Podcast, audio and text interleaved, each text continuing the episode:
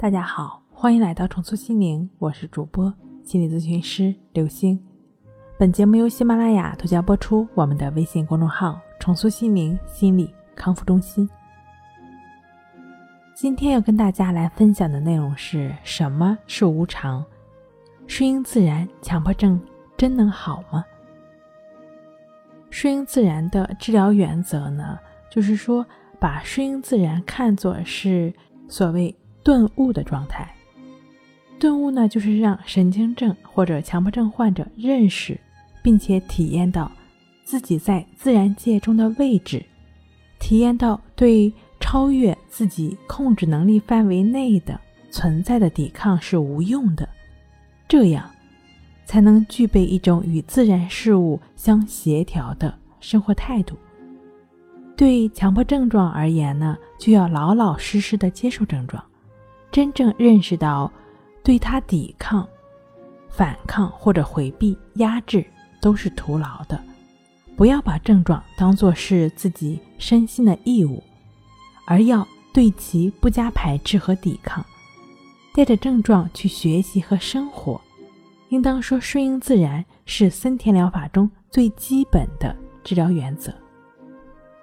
顺应自然的认识精神活动的规律。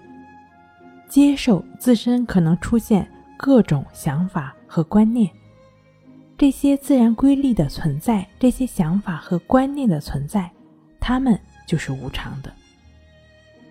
强迫症患者呢，常常主观的认为自己对某件事物只能有这种想法，而不能有另一种想法，有了就是不正常或者不道德的，极极端的完善欲造成了强烈的。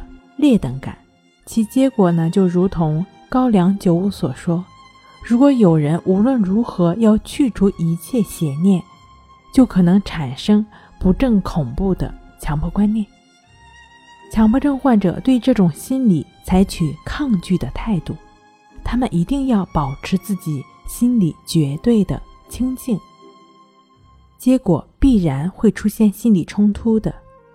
改变这一点。就应该接受人非圣贤这一事实，接受我们每个人都可能存在邪念、嫉妒、狭隘这种心理的事实。认识到不好的想法在头脑中闪现是精神活动必然出现的事情，是一个人靠理智和意志不能改变和决定的，但是否去做却是一个人可以完全决定的。因此呢？不必对抗自己的想法，而需注意自己所采取的行动。了解了这种精神活动的无常变化，还需要了解精神拮抗作用，认识到人有对生的欲望和对死的恐怖这两种相互对立的心理现象，接受这种心理现象，而不为出现死亡的恐怖而恐惧不安。以至于拼命排除这些令人恐惧的念头，使自己陷入到激烈的精神内部的冲突中。